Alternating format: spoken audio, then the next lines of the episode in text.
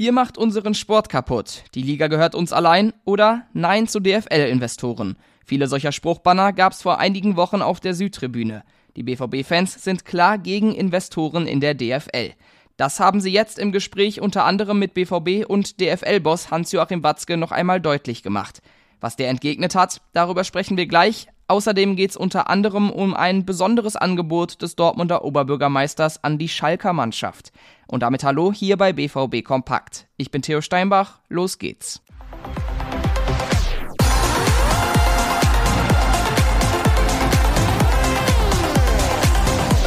Enorme Kritik an der deutschen Fußballliga, kurz DFL, gab es in den letzten Wochen von vielen deutschen Fanszenen. Der Grund, die DFL spielt mit dem Gedanken, einen Investor bei sich einsteigen zu lassen. Für zwei Milliarden Euro soll der neue Partner in den nächsten Jahren 12,5 Prozent an Medienerlösen erhalten. Für viele Fans, auch in Dortmund, ein No-Go. In einer Podiumsdiskussion am Montag im Signal Iduna Park konnten sich Fanbeauftragte mit den DFL-Chefs Hans-Joachim Watzke und Axel Hellmann unterhalten. Sie redeten vor allem über die Sorge, ein neuer Investor könnte zu viel Einfluss bekommen. Ansetzungen, Spielorte und vor allem viel Ungewissheit darüber, was passiert, wenn dieses Konstrukt kommt. Das sprach Jakob Scholz von der BVB Fanabteilung an. Hans-Joachim Watzke versuchte zu beruhigen und bat um Vertrauen. Ich kämpfe doch nicht seit Jahren für 50 plus 1, damit ich hier durch die Hintertür ein trojanisches Pferd hereinlasse. Ein bisschen Vertrauen tut in der Situation auch gut, meinte Watzke. Es solle laut ihm definitiv keine weiteren Anstoßzeiten geben. Das Geld würde aber sehr gebraucht werden und solle vor allem in Nachhaltigkeit investiert werden. Also, auch wenn sich Watzke und Hellmann am Ende sicher nicht mit den Fanbeauftragten einig waren, ein erster Schritt und ein offener Austausch war dieses Gespräch immerhin. Noch drei Spiele, ein Zweikampf zwischen Borussia Dortmund und Bayern München um die Meisterschaft. Dabei kann der BVB aber noch so gut spielen, solange Bayern gewinnt, bleibt er auf Platz zwei. Deshalb würden am Samstag vermutlich viele BVB-Fans über einen Schalke-Sieg jubeln. Das kommt nicht oft vor, aber die Schalker spielen gegen Bayern und könnten der Borussia zur Meisterschaft verhelfen. Das hat auch den Dortmunder Oberbürgermeister jetzt zu einem interessanten Angebot veranlasst.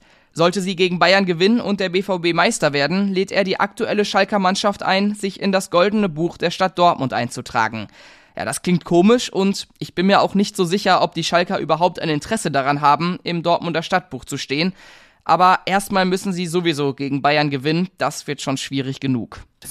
Emre Can spielt in den letzten Monaten wie ausgewechselt. In der Rückrunde ist er zu einem Anker der Dortmunder Mannschaft geworden und hat seine Leistung richtig gesteigert.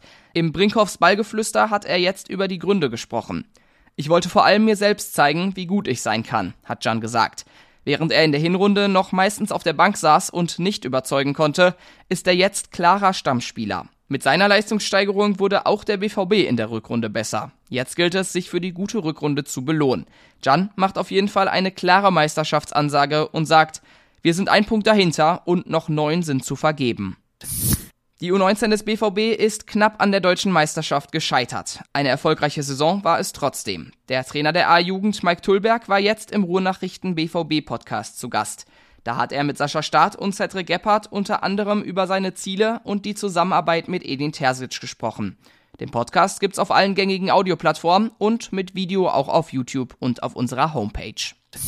Und das war's für heute mit BVB Kompakt. Ihr könnt natürlich alles noch einmal auf unserer Website nachlesen. Mit einem Plus-Abo habt ihr da Zugriff auf alle Inhalte. Außerdem kann ich euch unsere Social Media Kanäle empfehlen. Da haben wir immer die neuesten News und Bilder und Videos für euch. Wir heißen da rnbvb. Mich erreicht ihr auf Twitter unter thsteinbach. Und damit bin ich auch raus, wünsche euch noch einen angenehmen Tag und sage bis morgen.